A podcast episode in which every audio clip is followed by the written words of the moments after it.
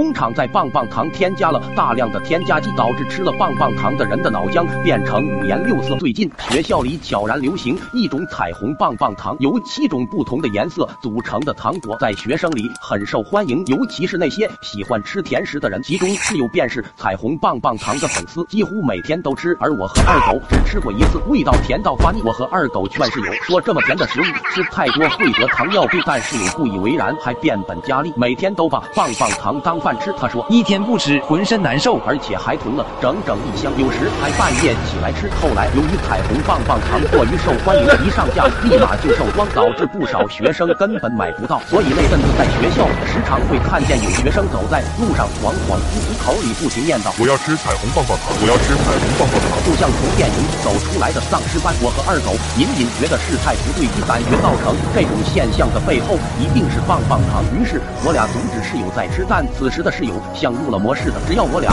一碰他的棒棒糖，他就发起疯来，好几次还提着刀。眼见室友越来越异常，我和二狗都没办法。直到发生了一件事，一个月前学校有一个学生失踪了，当时警察找了很久也找不到学生，直到几天前，有人在学校后山的一口荒井里发现学生的尸体。警察把尸体打捞上来时，在场围观的人都吓得半死。尸体的双眼、鼻子、嘴巴、耳朵、吸孔源源不断的流出像彩虹的液体。更诡异的是，明明明死了很多天的尸体，竟然没有一点腐烂的迹象。警方验尸后才发现，流出来的液体竟然是脑浆，而且尸体的体内还存在着大量的防腐剂。之后，彩虹棒棒糖停销，制作彩虹棒棒糖的工厂被警察查封。真相是，工厂为了做出好看又好吃的棒棒糖，竟然违法添加了大量的色素和甜蜜素，还有防腐剂。证据就是失踪的学生正是彩虹棒棒糖的风热粉丝。他掉落荒井死后，体内的色素和甜蜜素使脑浆变成七彩的颜色，大量的防腐剂剂也使尸体没有腐烂。听完，我和二狗倒抽了口凉气，而室友